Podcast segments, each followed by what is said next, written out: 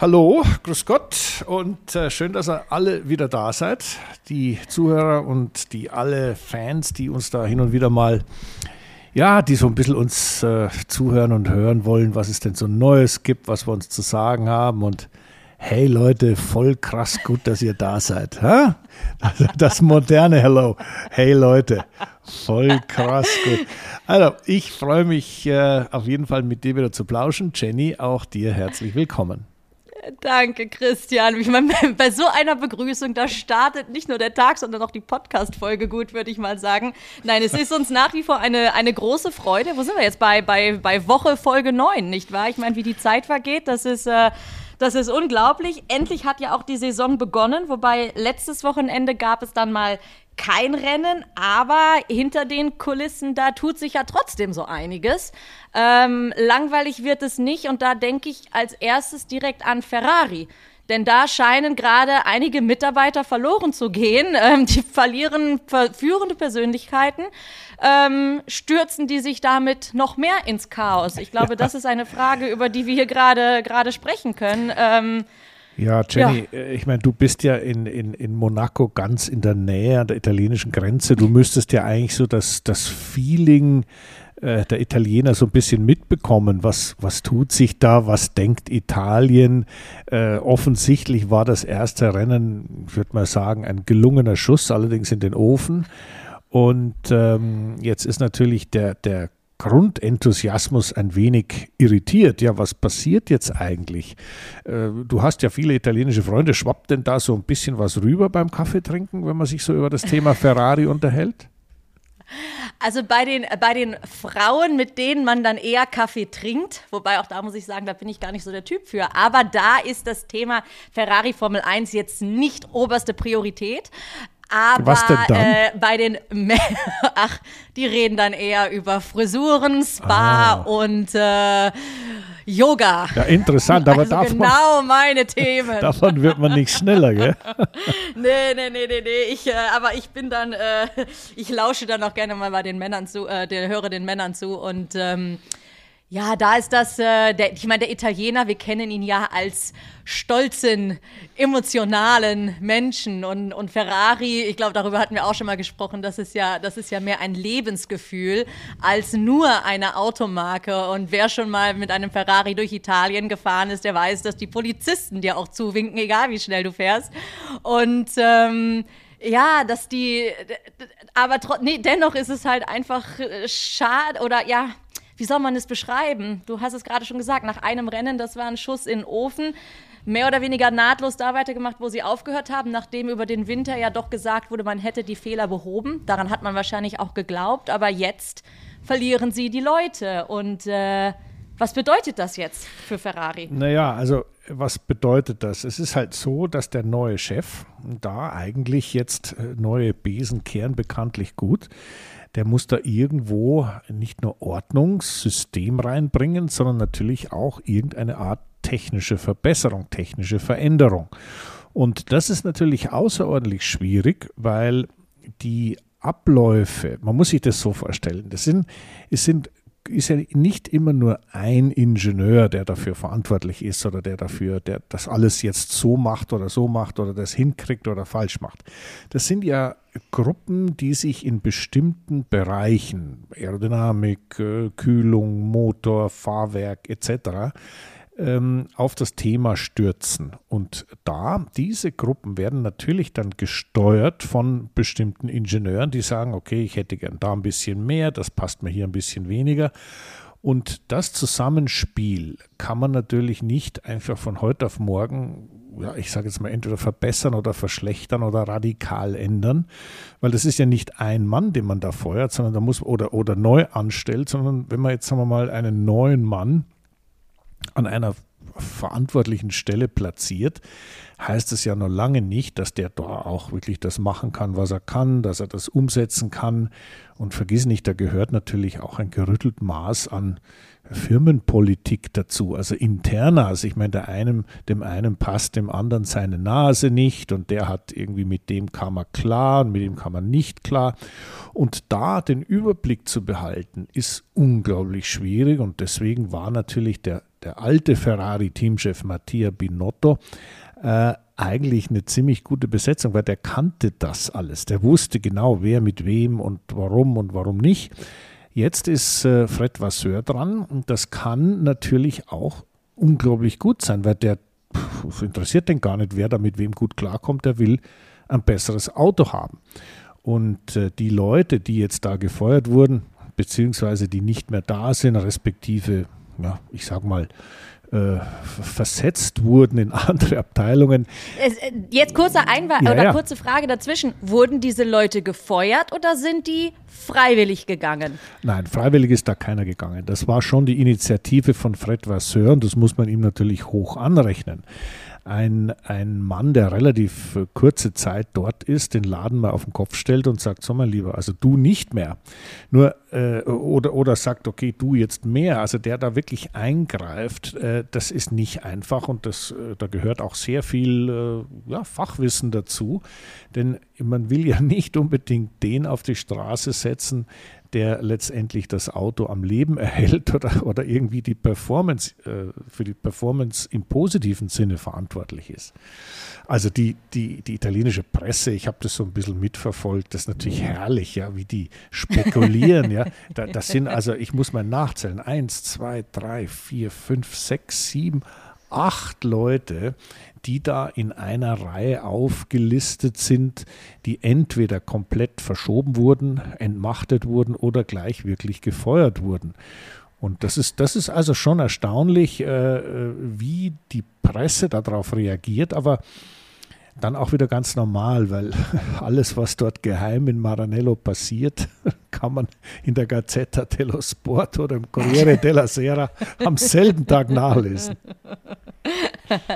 Aber was hat das jetzt für Auswirkungen? Und was ich mich bei, bei, diesen, bei dieser Handlung einfach frage, ist, warum jetzt? Ich meine, okay, man, man hat gesehen, das, was über den Winter gearbeitet wurde, hat offenbar nicht funktioniert beim ersten Rennen, aber es ist doch nicht, nicht taktisch klug, jetzt nach einem Rennen das Team so umzustellen während der Saison, weil dann auch mit Blick auf die, ich sag mal, überhaupt freien Mitarbeiter, die man neu ins Team holen könnte, äh, zu dieser Zeit jetzt, da, die dann erstmal eingearbeitet ja, ja. werden müssen, macht man sowas nur, wenn man sagt, okay, diese Saison haben wir jetzt abgehakt und wir legen jetzt volles Augenmerk auf 2024, weil äh, mit, mit einem jetzt durchpflückten Team und auch die Unsicherheit, die bei Ferrari selber unter den anderen Mitarbeitern gerade herrscht, auch wahrscheinlich, weil sie frustriert sind, dass die Arbeit ja nicht, äh, nicht funktioniert hat, denn keiner arbeitet ja absichtlich an einem falschen Konzept für die nächste Saison. Ja, ähm, ist das nicht demotivierend und, und und wie gesagt, also ist jetzt Frage, sagen die jetzt 2023 ist, wie es ist. Jetzt wirklich blicken wir nach vorne. Das hört man zwar auch jedes Jahr, aber jetzt ändern sie mal endlich was. Oder kann man da noch in diesem Jahr irgendwas rausholen? Ja, also dann, dann sollte man mal die, die Personalpolitik bei Ferrari ein bisschen einzeln durchgehen. Das sind ja tatsächlich ja. Leute, der, der bekannteste eigentlich ist dieser, dieser äh, Sanchez, der äh, das Konzept des Autos entwickelt hat. Ich meine, das ist ein Mann, der ursprünglich von McLaren kommt und der jetzt wohl, äh, so spricht man, so ein bisschen wieder auf dem Weg zurück ist nach McLaren. Hm, also der ist mal wirklich gegangen worden und das ist eine entscheidende technische Position gewesen, denn wenn jemand für ein Gesamtkonzept des Fahrzeugs zuständig ist, ähm, ist er schon äh, an, an eine, eine ganz, ganz wichtige, hat er ganz wichtige Funktion. Ähm, es gibt natürlich noch ein paar andere, wie den, den Strategiechef, den Inaki Rueda. Der Rueda war ja wahnsinnig umstritten, weil er ja doch oft mal in die, ja, in die Krütze gegriffen hat mit der Strategie.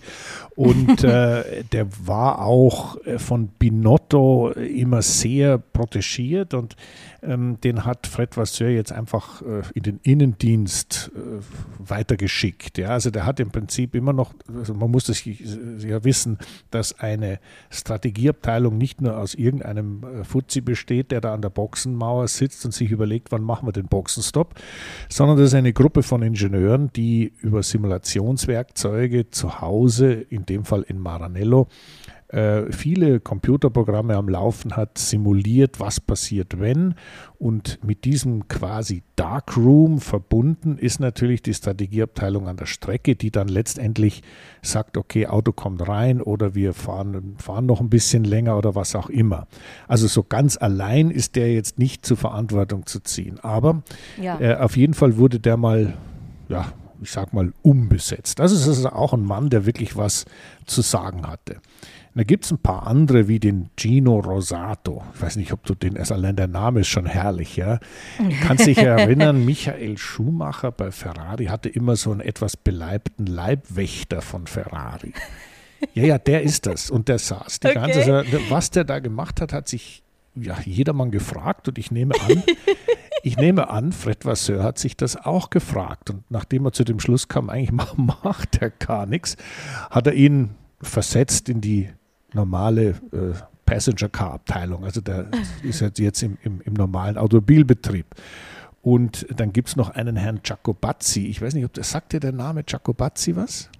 Ich habe also jetzt nur im Zuge dessen, dass ich da natürlich ein bisschen gelesen habe, dass er, also er war eben auch wie, wie, wie ähm, wer war das? Der Sanchez war auch über zehn Jahre dort und zuletzt Executive Race Manager. Ja, ja. Und da wollte ich dir die Frage stellen, was bedeutet denn, was ist ein Executive Race Manager? Äh, also äh, Jacobazzi, der Name, also für die Formel 1-Fans, die schon paar Tage länger dabei sind. Jacobazzi war mal ein Sponsor zu Gilles Villeneuves Zeiten. Ach. Die haben so Wein und so Zeug gemacht. Und äh, aus der Zeit geht also dieser Name, kommt also ganz klar daher. Was hat der gemacht? Naja, ich würde, ich würde sagen, der war ähnlich besetzt. Äh, hat eigentlich ja, nicht so wirklich viel gemacht, zumindest mal gar nichts, was die Performance des Autos angeht. Der war zuständig für interne Verbindungen und, und grundsätzliche Überlegungen und äh, politische Zusammenhänge und, äh, wie du so schön sagst, Executive Race äh, Manager oder sowas. Ja? Also, äh, das sind Leute, die Fred Vasseur, der die Entscheidung da getroffen hat, ich sage mal unter dem Thema Ausmisten mal äh, entfernt hat. Äh, ein paar andere, wie jetzt zum Beispiel der Cardile, das ist der Technikchef, da heißt so Gott, der geht jetzt und wenn der geht, dann geht gar nichts mehr. Naja, noch ist er nicht gegangen und wenn er den geht, wird es wieder einen anderen geben, der es dann vielleicht noch besser macht. Aber, und das, wenn man, das können wir endlos weiterführen, dieses Thema, bei Ferrari ist Personalpolitik immer pure, blanke Politik, die darauf hinausläuft, wieso hat der jetzt einen besseren Job als ich oder warum darf der dies und der das nicht. Das ist oft ein ziemlicher Kindergarten. Den ja. Mattia Binotto allerdings, der hat dieses Klavier gut verstanden und hat eigentlich alle überleben lassen. Ja, dem machen wir in die Ecke und das Budget ist ja wurscht, dann kriegt der da hinten auch noch mal einen Haufen Geld. Bei Fred Vasseur ist das anders. Der ist das sehr viel pragmatischer und sehr viel zielorientierter. Aber du hast es vorhin angesprochen, ob das so hoppla hopp geht, äh, da Veränderungen zu bewirken, die man auch spürt in Rundenzeit, das ist sehr schwierig. Und dann wirklich jetzt mit Blick auch auf, auf, die, auf diese Saison und das, was noch danach kommt, wen kann und sollte das Team denn überhaupt zu sich holen, damit es endlich wieder läuft? Und wer ist aktuell auf dem Markt? Weil die Positionen müssen ja auch jetzt schon besetzt werden. Und wen könnte man oder sollte man vor allen Dingen holen, ja. damit es dann auch in Zukunft mal endlich wieder genau, funktioniert? Genau, das ist genau die richtige Frage, die du da stellst. Und da gibt es natürlich im Moment sehr schwer eine Antwort dafür. Denn. Absolut. Äh, ja, nein, wir müssen aber nur schauen, was ist denn so passiert über den Winter. Das einzige Team, was sich dramatisch verbessert hat, war Aston Martin. Was haben die gemacht? Die haben sieben Leute. Red Bull aufgekauft. Ja, mehr oder weniger. Sieben Leute von Red Bull gekauft. Und die sind natürlich, darfst nie vergessen, das ist also die, die gute alte England-Connection. Die ziehen also von einer südenglischen Kleinstadt in die nächste südenglische Kleinstadt. Also immer im Falle von Aston Martin würde ich mal sagen, äh, in ein Dorf, Toaster, Silverstone. Ja. Aber es ist alles, ich sag mal, mit, mit dem Auto zu erreichen. Also das ist völlig wurscht, ob der in Milton Keynes, in, in, in Northampton oder in Oxford oder eben dann in Silverstone arbeitet. Das ist ganz kleiner Umkreis. Maranello ist weiter weg. Also die besten Leute, die es gibt im Moment, musst du ja immer dort holen, wo das schnellste Auto ist. Sonst kann man das ja, ja. schwer, es nützt dir ja nichts, wenn du jetzt den Chefingenieur von Alpha Tauri verpflichtest, weil die fahren ein bisschen weiter hinten.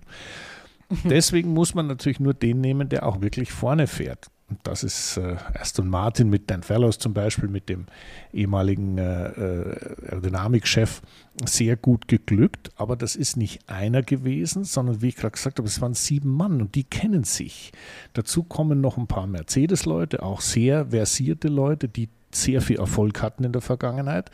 Und das wieder als Team zusammenzubauen, das ist dann die äh, Aufgabe des Team Principles und das ist bei Aston Martin gelungen. Nur, wo soll der Ferrari denn fischen? Er kann ja nie wieder ja, zu Red Bull geben. Also, das ist sehr unwahrscheinlich. Ähm, das ist ein bisschen ein Standortnachteil. Es gab immer wieder in der, in der Geschichte von, von äh, Ferrari immer wieder fantastische Engländer oder beziehungsweise Rory Byrne, der Mann, der technisch verantwortlich war für die ganzen Schumacher-Siege. Äh, das war ein, ein, ein Südafrikaner, äh, der aber gerne in Italien gelebt hat und der nicht so sehr familienmäßig fixiert war auf England. Das sind oft sehr menschliche Dinge, die da zum Tragen kommen und äh, das macht es für Ferrari sehr, sehr schwierig, da, ich sag mal, einfach jemand dazu zu kaufen. Deswegen ist die Grundphilosophie, aus, den eigenen Reihen die richtigen Leute auszusieben, schon, schon nicht so schlecht. Und ich traue dem Fred Vasseur schon zu, dass er da auch das richtige Gefühl hat, die Leute in den Vordergrund oder in den Driving Seat, also hinter das Lenkrad zu setzen, die seiner Ansicht nach, sagen wir mal, den, den nötigen Durchblick haben, ohne gleich ja, ich sage mal, fröhlich wildernd durch die Formel 1, durchs Formel 1 Fahrerlager zu laufen und die Leute alle abzuwerben, das ist im Moment so, auch so kurzfristig sicherlich ganz schwierig. Ja, und äh, aktuell würde es ja eben für diese Saison auch wahrscheinlich gar nicht so viel bringen. Aber ja, dann ist ja.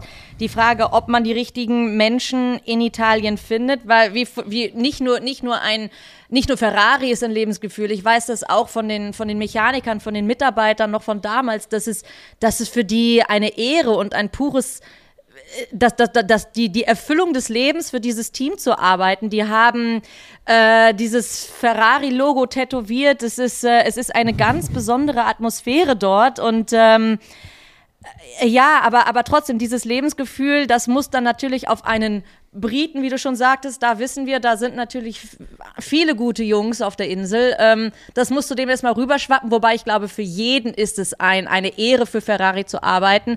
Aber wenn man die ganze Sache dann beruflich näher beleuchtet und man weiß, oh, da ist aber ähm, so toll das, so toll das klingt, ich arbeite für Ferrari, wenn es aber menschlich hinter, hinter den Kulissen dann schwierig ist und man gewisse Dinge vielleicht gar nicht in der Gruppe, in der man sich befindet, äh, anstoßen kann, ja, dann ist die Frage, was äh, ist es das wert, dann sein Leben in zum Beispiel England aufzugeben und nach Italien zu ziehen? Aber irgendwas muss Ferrari machen und wenn es nicht die richtigen Leute dafür in Italien gibt, weil vielleicht auch da die Leute zu geblendet sind von diesem Hype um Ferrari und äh, mal wirklich es, es nicht nüchtern genug betrachten, dann wäre es wahrscheinlich, ist es ganz, ganz wichtig fürs Team, ähm, anderweitig nach Mitarbeitern zu gucken, die sich nicht blenden ja, lassen. Ja gut, und die, die musst du danach einfügen in das System. Also ich persönlich glaube, äh, dass da in den eigenen Ferrari-Reihen genügend talentierte Ingenieure sind, die sich da zurechtfinden können und die auch die richtigen Entscheidungen treffen. Ähm, es ist ja so, es gibt ja auch andere Beispiele von Engländern, die nach Italien gezogen sind und dort geblieben sind. Also der, ja. der einer der Chefingenieure bei Alpha Tauri, äh, der ist aus Oxford, war früher bei, bei Williams und äh, wohnt jetzt seit, ich glaube, sechs Jahren in, in Faenza in Italien, in, in Norditalien. Und der hat mir letztens erzählt, also Christian, ich, ich, ich konnte es gar nicht glauben. Es ist ja viel, viel schöner hier in Italien als in England. Das, ich habe immer gedacht, das ist ganz furchtbar da, aber der wohnt mit seiner irischen Frau und seinen beiden Kindern, ja, wohnt er in einer, in einer norditalienischen Kleinstadt und hat gesagt, sag mal, das ist ja das Wetter, es ist unfassbar. Es ist also, äh, es ist viel besser. Und dann sagt er, stell dir vor, man kann da mit dem Auto in die Berge fahren zum Skifahren. Ja. So, ja, natürlich. Ja. Also, äh, sagen wir so, wenn man nicht unbedingt den Cottage Entschuldigung, und das Essen. Ja, ja, ich wollte gerade sagen. Das Essen. Gerade das wollte ich gerade sagen. Wenn man nicht unbedingt äh, Steak and Kidney Pie oder Cottage Pie unbedingt im Pub essen will, äh, sondern auch mit ein paar Spaghetti klarkommt, dann ist man dort schon ganz gut aufgestellt. Aber äh, die Mentalität ist eben äh, verschieden. Ich glaube, man kann gut und gerne davon ausgehen, dass Fred Vasseur intern da Lösungen finden wird. Wenn er den einen oder anderen Spezialisten dazu holt, ist gut. Aber so wie das, ich sage jetzt nochmal auf das Beispiel zurückzukommen, wie der Aston Martin das gemacht hat, dass er die halbe Red Bull Designabteilung einfach abgeworben hat, das geht nicht. Und eins muss man da ja auch nochmal bedenken der Red Bull hat mit den Motoren ja genau dasselbe gemacht. Der Red Bull hat ja bei, Mercedes in Brixworth, da wo die Motoren gebaut werden, ja auch, ich glaube insgesamt, ich habe 60 Mitarbeiter abgeworben, aber immer gleich in Gruppen. Weißt du, nicht irgendwie so einen Mann Ingenieur, nein, nein, der hat die gesamten äh, äh, Designgruppen, Assembly-Gruppen, was die eingespielte Teams. Aber das hat natürlich nur deshalb funktioniert. Erstens mal über Gehalt kann man natürlich immer ein bisschen was bewirken. Und das Zweite ist dasselbe Argument, was ich vorhin gesagt habe. Äh, das ist wurscht, der hat immer noch seinen, sein Häuschen irgendwo in Südengland stehen mit Frau und Kindern und fährt halt dann nicht nach links raus, sondern nach rechts raus. Aber die, die, die Distanz nach Hause ist genauso groß. Und das ist der Unterschied zu ja. Italien. Auch übrigens der Unterschied ja, ja. In, in Zukunft gedacht in Hinwil in der Schweiz mit Sauber, also mit Audi. Ja, da gibt es viele Deutsche, die da hingehen können, ja, aber sag mal, die, die Hardcore-Spezialisten sind nun mal in England und die kriegt man erwiesenermaßen, außer er ist ein Banker, kriegst du eigentlich keinen kein Engländer so mit Freude an den Zürichsee, ja. Aber wenn sie dann mal länger da sind und die Frau spielt mit, klappt es dann auch. Ja, nein, pass ja. auf, der, der, der, einer der, der erfolgreichsten äh, Track-Ingenieure, die es gibt, die auch wirklich sehr, sehr seit vielen Jahren fantastisch arbeiten, ist ein gewisser Tom McCulloch. Der Tom McCulloch war früher bei Reynard, das war so eine, da habe ich mit ihm gearbeitet in der Indica-Serie. Die haben Autos gebaut und verkauft und ich bin eben eins dieser Autos gefahren. Und der ist dann äh, zu, zu, zu äh, Jordan äh, und so weiter gekommen und dann ist er, da ist er immer noch. Und der war zwischendrin mal ein Jahr in Hinwil in der Schweiz mhm. bei Sauber. Und der, ja, hat, ich. der hat gesagt, also Christian, das ist eigentlich toll und da ist es super, ich habe tolle Atmosphäre, aber meiner Frau hat es überhaupt nicht gefallen, weil die hat irgendwie das mit dem Schweizerdeutsch war ein bisschen schwierig und Deutsch ist ja auch schwierig und und dann sind wir wieder nach England zurückgegangen und dann war er wieder bei Force India oder dann bei, bei äh, Racing Point und wie sie alle hießen. Jetzt ist er immer noch da und äh, ist sehr erfolgreich und ist eben seinem seinen Wurzeln treu geblieben. Also, das ist alles nicht so einfach, aber es, es, wird schon irgendwie gut gehen. ja, wir, es, es bleibt auf jeden Fall spannend und ich glaube, die italienische Presse, die ja nun wirklich sehr lebhaft und emotional ist, die wird in diesem Jahr sich das ein oder andere Mal wahrscheinlich aufregen können. Und dann hoffen wir und drücken wir die Daumen, dass es dann 2024, dass sie auch mal wieder äh, ruhiger schlafen können. Ja, du, die guten Italiener. Ja, ja, du, du Jenny, jetzt, wenn du gerade ruhiger schlafen schlafen, sagst, ich habe äh, die letzten Tage ein paar ganz wilde Bilder gesehen. Äh, du wohnst in Monaco, mehr oder weniger direkt an der Formel 1 Rennstrecke. Ich habe gesehen, da ist ein riesen äh, Umbau, da wird, wird neuer Asphalt wird da asphaltiert und sind, ist es da nicht krass laut und die, die Maschinen oh. donnern? Was ist da los?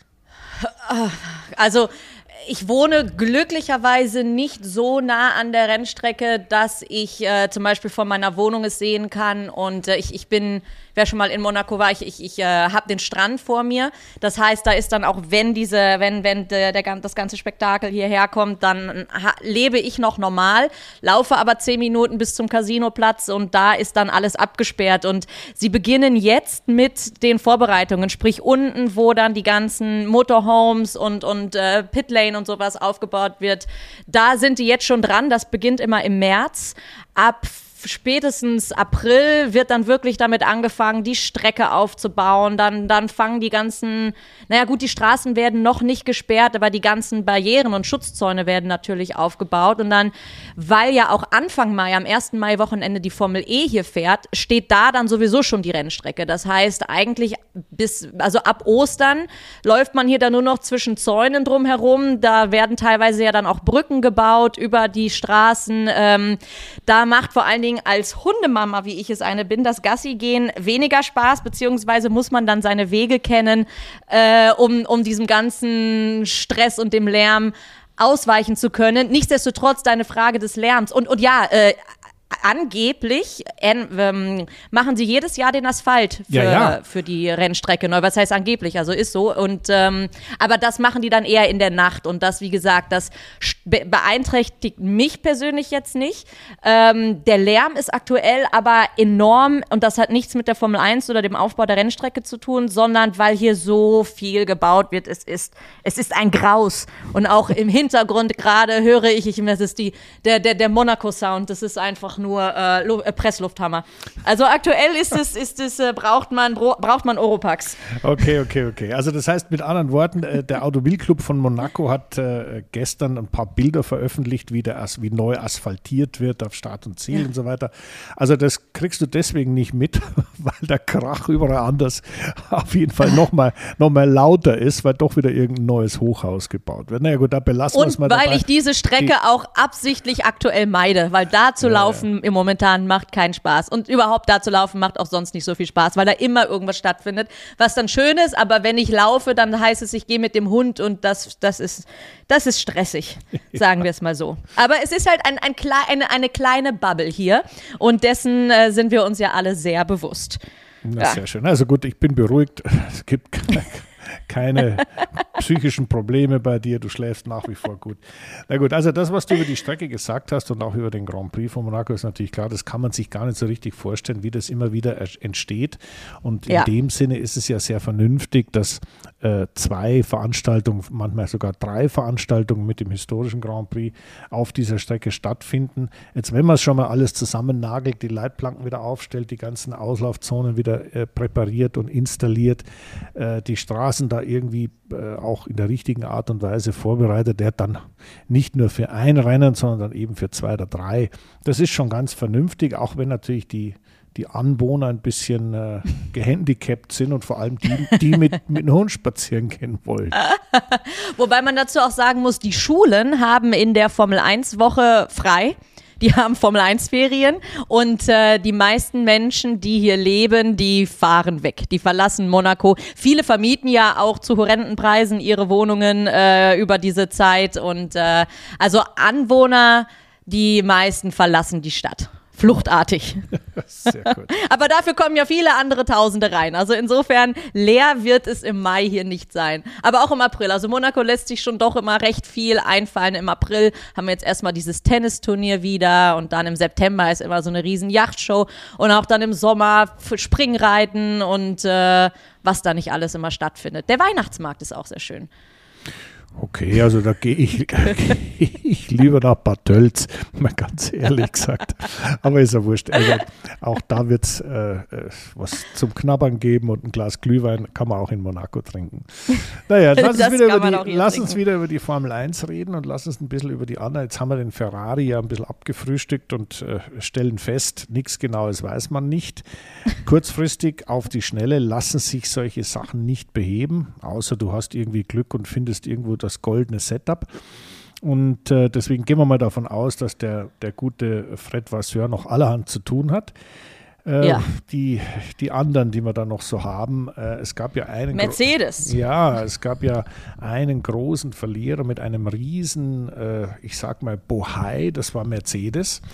Ähm, da ist natürlich, die, die hätten jetzt von der von der Lage her durchaus äh, in England äh, da Brackley die Basis stehen, aber äh, die können ja können ja nicht bei Red Bull jetzt die Ingenieure plündern. Ja, das geht ja nicht.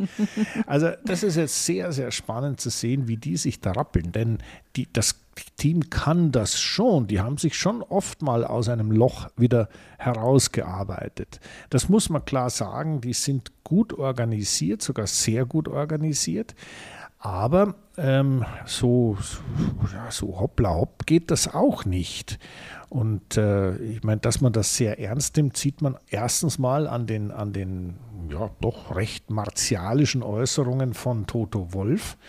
Und dann ist man natürlich auch auf die Fans zugegangen. Ja, genau. Äh, man hat einen Brief veröffentlicht, ähm, wo ich nur gedacht habe, erstens, Leute, es gab doch erst ein einziges Rennen. Und zweitens, was kommt, wie kommt das bei den Mitarbeitern an, die ähnlicher wie bei Ferrari, die ja selbst frustriert sein werden mit dieser Leistung, weil keiner arbeitet dort mit dem Ziel, ein schlechtes Auto zu bauen. Das heißt, die haben ja zumindest, äh, auch wenn sie vielleicht in ihrer eigenen Blase gedacht haben, gingen sie ja davon aus, dass es besser wird in diesem Jahr. Also was denkt sich eine PR-Abteilung bei solch einem Move äh, wenn man nach einem Rennen, das nicht so gut lief, aber man ist ja trotzdem in die Punkte gefahren, was ein, ein, ein Brief an die Fans veröffentlicht. Ähm, was, was denkt man sich dabei? Das ja. war mein erster Gedanke. Was steht denn da genau drin? Äh, ich habe den Brief gerade nicht vorliegen. nein, nein, aber die, das wollte um Gottes Willen. Nein, was steht denn da genau drin, muss man sich natürlich fragen. Es ist natürlich so. In diesem Brief steht drin, dass, die, äh, dass man sich quasi entschuldigt für die Erfolglosigkeit und äh, dass man trotzdem an die Fans denkt. Das sind also quasi die enttäuschten Fans, die eigentlich einen Lewis Hamilton siegen sehen wollen. Und jetzt fährt er nur am fünften Platz umeinander und der Alfonso, äh, der Alonso, der fährt ihm um die Ohren. Ähm, das sind enttäuschte Fans, die man da ein bisschen an Bord halten will. Ob das sehr sinnvoll ist, ist die zweite Frage. Ich glaube, äh, ein Formel 1-Fan ist und bleibt Formel 1-Fan mit Tendenzen. Also das Schöne an der Formel 1 ist ja der Wettbewerb und man ja. kann sich schon festlegen, ich bin jetzt ein Hamilton-Fan kann ich nachvollziehen und da, da, kommt ja auch was rum dabei. Ich meine, der macht ja allerhand und, und es ist ja wahnsinnig erfolgreich und hat auch was zu sagen ähm, dass man da gleich so einen Entschuldigungsbrief äh, in die Welt schickt, ach, ich würde mal sagen, das ist jetzt für mich als äh, eher, eher objektiven Beobachter der Szene nicht ganz nachvollziehbar, aber das darfst eins nicht vergessen, vielleicht ist das auch wieder ein wenig Balsam auf Lewis Hamiltons Wunden. Denn der Lewis, ja, da musst du, würde ich äh, deine Meinung schon ganz gern hören dazu. Der Lewis ist schon jemand, der äh, ja, Streicheleinheiten braucht und auch dieses Du bist der größte Gefühl immer wieder mitgeteilt bekommt. Ja, aber da hat ja der Brief an die Fans theoretisch nichts mitzutun, oder? Also vielleicht, dass Louis sich in dem Moment gehört fühlt, aber ich, ich würde eher sagen, es ist, ähm, es ist ein Zeichen dafür, dass man, dass man sagt, okay, es, äh, also dass, dass man, dass man nicht so optimistisch definitiv nicht auf dieses Jahr blickt. Da, da finde ich diesen, diesen Brief dramatisch, wenn man einfach sagt, okay, Leute, wir, Fans, wir haben euch letztes Jahr enttäuscht und sorry, dieses Jahr wird es genauso weitergehen. Ähm, so, wir entschuldigen uns schon mal für die kommenden Rennen. Äh, das wird nix. Aber wir geben alles für 2024 ähm, und äh, Lewis, ja, der braucht hintenrum mit Sicherheit seine äh, seine, seine Streicheleinheiten. Ja. Naja gut, also es ja. ist so, das kann vorbeugende, eine vorbeugende Maßnahme sein. Wir fahren dies Jahr noch schlechter und fürchterlich hinterher. Deswegen verzeiht uns vorab. Es kann aber auch sein, dass man dem Louis zeigen will, wir passen auf deine Fans auf, wir erklären denen das, dass es nicht deine Schuld ist. Es kann aber auch einfach sein, dass man ein wenig Druck aus dem Kessel rausnehmen will, indem man die Erwartungen dramatisch runterfährt und dann ja doch konzentriert weiterarbeitet und vielleicht hinterher doch ordentlich zuschlägt. Also ähm, ich glaube, die äh, Unternehmensführung, wie Toto Wolf dieses Formel 1-Team leitet, ähm, ist immer so sehr ganzheitlich. Also das ist nicht nur so, dass der jetzt nur sich über irgendwas ärgert, weil die Federn falsch eingebaut waren, sondern hm, das sind schon Dinge, die im großen Zusammenhang zu sehen sind und äh, auch sehr klar fokussiert im Hinblick auf Erfolg. Und äh, sagen wir mal so, ich habe es vorhin gesagt, die haben sich schon öfters mal aus dem Loch rausgearbeitet, auch wenn das jetzt in der jetzigen Situation extrem schwierig ist. Ähm, unterschätzen darf man einen, einen Brackley und einen Mercedes nie. Nein, niemals, auf gar keinen Fall. Also wenn ein Team äh, sowohl Mindset als auch sonstige Qualitäten hat, dann ist es Mercedes. Also dass da Erfolg wieder kommen wird, das steht außer Frage. Die Frage ist wann. Aber nochmal mit Blick auf die Mentalität von Mercedes, da finde ich, da hat Valtteri Bottas ein ganz, äh, was ganz Interessantes gesagt. Und zwar trägt er ja gerade äh, eine neue Frisur und er sagte zu seinem Fokuhila, dass er ähm, diese, dass, dass er diese Frisur bei Mercedes niemals hätte tragen können und er sich jetzt bei Alfa Romeo freier fühlt. Ist Mercedes so einengend?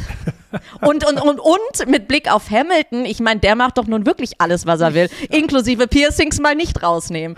Ja, und die Frisuren, die, die Varianten mit diesen, mit diesen äh, ich sag mal da, du kennst dich mit Frisuren besser aus. Wie heißt das, was der Hamilton hat, diese Zöpferle da, diese kleinen Mini-Zopferl und dann so ich, Ja, da, da, da gibt es auch, glaube ich, unterschiedliche Namen. Da müsste ich, da müsste ich, ich auch mal wieder Freunde mal. fragen. Ja, ja mein, also mein, es ist Dreadlocks, aber die hat er nicht. Das, nee, sind, das sind so lange, ich, ich nee, äh, gibt es da irgendwie Braids oder keine Ahnung? Äh, ich, hab, also ich, ich weiß es nicht. Ich, aber ich wusste es mal, beziehungsweise mein Kommentatorenkollege Heiko Wasser, der ja modisch sehr versiert war, der hat ja, nein, der wusste genau, wie das heißt. Ich stand da immer da wie ein Depp. Also auf jeden Fall, wir wissen ja, woran, wovon wir sprechen. Jetzt, wenn wir mal vergleichen, äh, denkt zurück an die Zeit äh, Bottas und Hamilton bei Mercedes. Da war der Bottas immer doch relativ blass und ich weiß nicht, hatte der nicht fast, also so wahnsinnig viele Haare hatte der eh nicht, glaube ich, aber ist nicht mein Fachgebiet. Und Hamilton, Hamilton war unglaublich bunt und äh, nicht nur bekleidet, sondern natürlich auch mit verschiedenen Frisuren und wie du richtig sagst, auch mit allen möglichen Ohrringen und Schmuck und Gold und was weiß ich alles. Aber äh, warum sollte ein Bottas bei Mercedes nicht eine Fukuhila hätte äh, äh, tragen dürfen? Ähm, ich, Vor allen Dingen mit Blick, dass Mercedes deutsch ist und der Fokuhila in Deutschland viele Jahre mal sehr beliebt gewesen ist. Mach weiter, Christian. Ja, ja, also das, ich, ich kann mal, wenn er sagt, der, der Valtteri, ich habe das auch gelesen, ähm, dann, dann wird es schon so sein. Aber äh, dazu muss man sich halt mal überlegen, die Freiheit bei Sauber besteht ja weniger darin, dass er also jetzt die Frisur so schneidern kann, wie er es gerne hätte. Schneiden, nicht Schneidern, entschuldige. ähm, sondern vielmehr darin, dass der, ich sag mal, der grundsätzliche Erfolgsdruck, du musst gewinnen, du musst den Hamilton packen, dass der jetzt nicht mehr da ist. Und das ist natürlich schon eine, eine Erleichterung, die bei manchen Fahrern, je nachdem wie die Mentalität ist, wie der Charakter ist, durchaus dazu führen kann, dass er besser fährt als vorher. Und Bottas ist ein echt, echt guter Rennfahrer. Der war auch bei Williams schon wahnsinnig gut und der hatte seine Höhen und Tiefen bei Mercedes und ist nicht immer auf dem Lewis seinem Niveau gefahren. Aber er hatte durchaus seine Sternstunden und äh, das, was er jetzt bei Sauber macht, ist der, der Genuss des Formel 1 Fahrens ist bei ihm, ich würde mal sagen, nicht abhängig von der Frisur, aber es gehört vielleicht auch dazu, dass er ein bisschen mehr Freiheiten hat, da, äh, ich sage jetzt mal, seinen Spaß so zu treiben, wie er es gerne hätte. Und diese Leichtigkeit, äh, führt oft dazu, dass man besser fährt. Also ich meine, beim ersten Rennen hat er ja voll äh, performt und abgeliefert. Mit, ja, mit Fogo. Ja, ja, hat, genau. er den, hat er der dann schon Fokuhila, weißt du das? Ich, ich, ich, ich weiß es nicht. Ich habe es äh, es, es, äh, nicht gesehen. Na gut, wir werden mal mit, nee. seiner, mit seiner Freundin Kontakt aufnehmen. Vielleicht steckt die ja dahinter. Oder wenn ich ihn das. Wohl im Moment sind die Fahrer noch hier oder viele von denen. Und äh, den Valtteri, den, in den laufe ich oft im Supermarkt rein Da äh, werde ich das nächste Mal drauf achten und dir berichten, welche Frisur er ähm, aktuell trägt. Ja, also ich Ob er jetzt auch flashy, shiny wie ein Lewis Hamilton wird, äh, obwohl er, wie du schon gerade sagtest, ohne Druck und weniger im Scheinwerferlicht äh, seine Runden fährt, aber dafür vielleicht mit mehr Freude und Leichtigkeit und das ist zumindest menschlich gesehen ja auch äh, einiges wert. Naja, klar. Also ich, ja. ich habe das immer gern, wenn Fahrer sich entwickeln und, und, und einfach Persönlichkeiten sind. Und es muss ja. ja. nicht nur an der Frisur liegen, es sind ja auch andere Dinge. Äh, Walteri hat ja einen sehr, sehr trockenen Humor, den ich sehr, sehr schätze und der auch wirklich wahnsinnig lustig ist. Und wie gesagt, vielleicht siehst du ja seine, seine Freundin oder Lebensgefährtin äh, mal rumlaufen, die kannst du ja fragen, ob sie verantwortlich ist für die neuen stilistischen Elemente äh, auf, den, auf dem Kopf. ich sag mal, über Geschmäcker lässt sich ja streiten. Ähm, ich, ich, ich, ich, wer, ich werde sie fragen, was sie zumindest davon hält. Ja, du siehst also, die Teams bereiten sich in unterschiedlicher Art und Weise auf das nächste Rennen vor. Es wird also weiterentwickelt, äh, technisch, äh, politisch, äh, personell und es wird natürlich auch stilistisch weiterentwickelt. Und ähm, jetzt, wenn wir mal einen Blick auf die nächste Rennstrecke werfen, das ist äh, eigentlich die schnellste, der schnellste Stadtkurs, den es gibt. Also das ist etwas, ja, also man hat ein bisschen was von Baku, wo es auch durch die Stadt geht und irrsinnig schnell ist. Ähm, ist aber vom Layout her äh, schon sehr speziell in Jeddah in Saudi-Arabien. Ja. ja. Ähm, zum ja, also wie du schon gerade sagtest, es ist eine, eine schnelle Strecke. Ich bin noch nie dort gewesen. Ähm, was man aber natürlich mitbekommen hat, um einmal generell, oder wenn wir jetzt über die Strecke sprechen, es hat dort Unfälle gegeben. Äh, jeder erinnert sich wahrscheinlich an letztes Jahr an Mick Schumacher. Äh, das Auto ist in zwei Teile gebrochen. Ist diese Strecke, kann man sagen, dass die gefährlich ist? Und wenn ja, was macht so eine Rennstrecke gefährlich? Ja, Weil sie ist also, ja auch relativ neu. Also sie ist ja neu gebaut. Das heißt, eigentlich achtet man bei den neuen Strecken ja schon sehr auf Sicherheit. Ja, also zuerst sollte man vielleicht eines klarstellen. Das Auto ist erst auseinandergebrochen, als Mick Schumacher das Auto in die Wand befördert hat. Es ist nicht so, dass das einfach auseinander, ja. auseinanderfiel. Also das vielleicht das der Ordnung halber kurz äh, ins Gedächtnis. Muss man, absolut, absolut. Wir sind sagen. ja hier korrekt. Nein, Spaß beiseite. Das war ein Fetzenunfall, den äh, Mick da hatte. Er hat sich vertan in einer ganz schnellen S-Kurve, hat die Curbs im falschen Winkel getroffen. Auto hat es ein bisschen versetzt und dann ist er mit ungefähr 200 in die Mauer eingeschlagen, da hat das ganze Auto in Einzelteile zerlegt. Das war eine Angelegenheit, die war schon wirklich kritisch und also als ich den Unfall gesehen habe, habe ich erstmal geschluckt, habe gedacht, oh, hoffentlich ist ihm da nichts passiert. Hat er unglaublich Glück gehabt, aber jetzt wieder auf die Strecke zurückzukommen, ähm, Stadtkurse haben natürlich so gut wie keine Auslaufzonen, deswegen ist dort ja ähm, am Limit zu fahren immer ein bisschen was anders als auf einer Strecke, wo, wo man sich auch mal drehen kann, ohne dass was passiert. Ich persönlich muss sagen, ich fand Jeddah, als ich es zum ersten Mal gesehen habe, äh, auch die Onboards verfolgt habe, eigentlich sehr gelungen, weil die Schwierigkeit darin bestand, dass man nicht so richtig gesehen hat, wo es hingeht. Das ist ein Phänomen, was auf Stadtkursen manchmal existiert. In, in Amerika zum Beispiel äh, ist das sehr oft der Fall. Und die, das führt dann dazu, dass die, ähm, die sogenannte Sightline, also die Linie, die der Fahrer aus dem Cockpit äh, sehen kann oder vorhersehen kann, sehr, sehr kurz ist. Das heißt, du siehst immer nur nach innen an der Kurve die Mauer und sonst nichts. Und das heißt, ich fährst praktisch jede Kurve blind. Also blind im Sinne von, du weißt nicht so richtig, was hinter der Kurve auf dich wartet. Und damit mhm. ist es auch sehr, sehr schwierig, das Auto so zu positionieren und zu platzieren, dass du jeweils einen Richtungswechsel richtig hinkriegst. Da geht nichts mehr mit so ein bisschen ungefähr, sondern das muss schon absolut akkurat passen. Wenn es nicht passt, geht es in die Wand. Und diese Gefahr ist auch eine Challenge, eine Herausforderung, der, muss ich ganz ehrlich sein, ich mich immer gerne gestellt habe. Also Detroit Belle Isle zum Beispiel war so ein Indycar-Rennen, äh, Vancouver Indycar-Rennen, Toronto Indycar-Rennen, das waren Mauern und du hast dich wirklich gut zurechtfinden müssen. Und da war Innenmauer, Außenmauer. Äh, da ging nichts mit ein bisschen Körb und ein paar Zentimeter zu weit nach innen macht ja nichts, sondern da warst du halt mit der rechten Vorderradaufhängung in einer Rechtskurve an der Wand. Und dann war Schluss mit lustig. Hast dann Plattfuß gehabt, die Felge war hin oder sogar die Radaufhängung.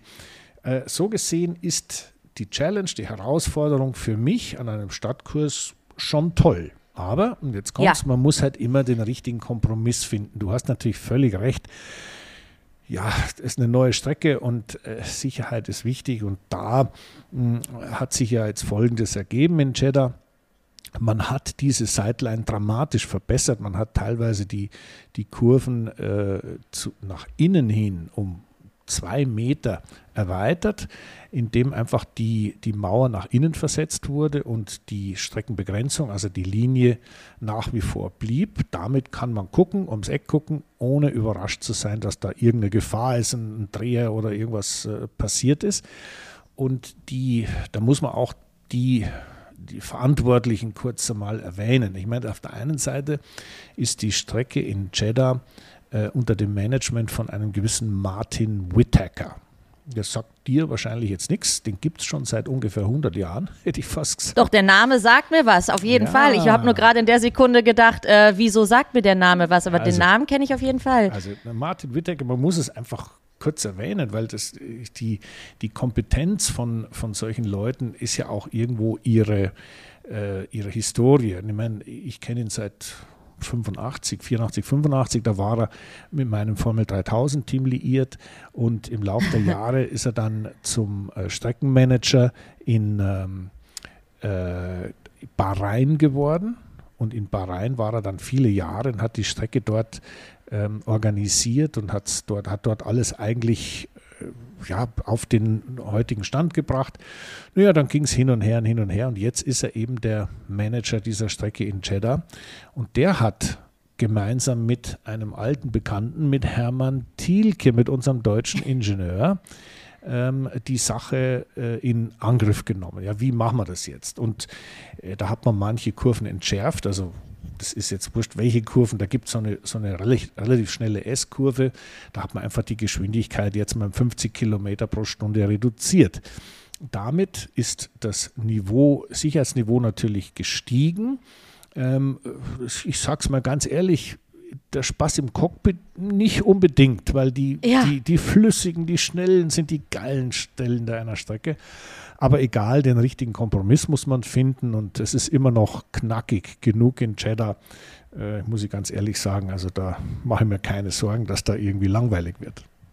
Ja, nee, das, äh, das wollen wir alle nicht. Und kann man, kann man äh, irgendwie mal einen Ausblick geben? Was glaubst du, wird äh, Ferrari da, wird denen die Strecke besser liegen? Das, das, es heißt ja so, wenn das Auto denn mal hält. äh, oder ist es wieder ganz klarer Start-Zielsieg von Red Bull? Naja, das kann man so jetzt noch nicht ganz vorhersagen. Also die Wahrscheinlichkeit, dass Red Bull die Nase vorne hat, das können wir getrost sagen, ist sehr groß. Was die anderen machen, ist, das, ist die große Spannung.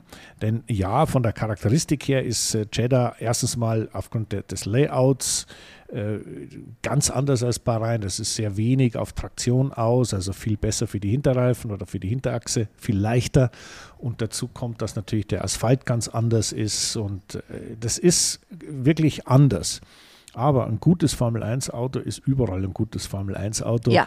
Und deswegen sind wir mal gespannt, wie sich die Konkurrenz so schlägt, ob man wirklich aufholen kann, ob der Mercedes tatsächlich einen neuen Zeitenkasten und sein Konzept, ich muss immer lachen beim Konzept, sein neues Konzept mit, mitbringt und, und, und, und, und.